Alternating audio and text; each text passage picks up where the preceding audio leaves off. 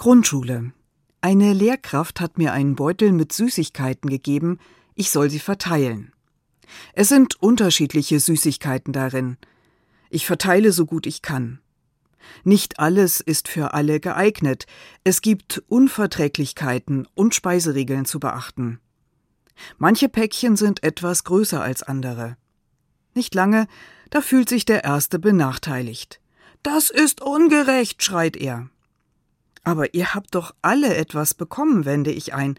Warum freut ihr euch nicht darüber und schaut stattdessen nur neidisch auf das, was andere haben? Ich erinnere mich an die Geschichte von den Arbeitern im Weinberg und erzähle sie den Kindern. Die Geschichte stammt von Jesus. Da stellt einer morgens Tagelöhner zum Arbeiten ein. Als Bezahlung vereinbaren sie eine Summe, die man braucht, um am Tag gut über die Runden zu kommen. Weil es viel Arbeit ist, stellt er mittags und nachmittags noch mehr Leute ein. Und am Abend bekommen alle den gleichen Lohn. Auch da schreien einige Das ist ungerecht. Wir haben den ganzen Tag in der Hitze geschuftet und unser Bestes gegeben.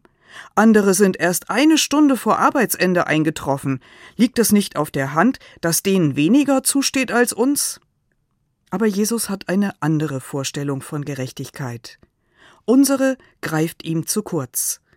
Denn jeder und jede soll am Ende des Tages das haben, was er oder sie braucht.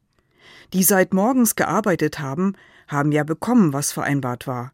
Warum sind sie neidisch, wenn auch die anderen abends ihren Kindern Essen auf den Tisch stellen können? Heute Abend reicht es für alle. So ist Gott gerecht.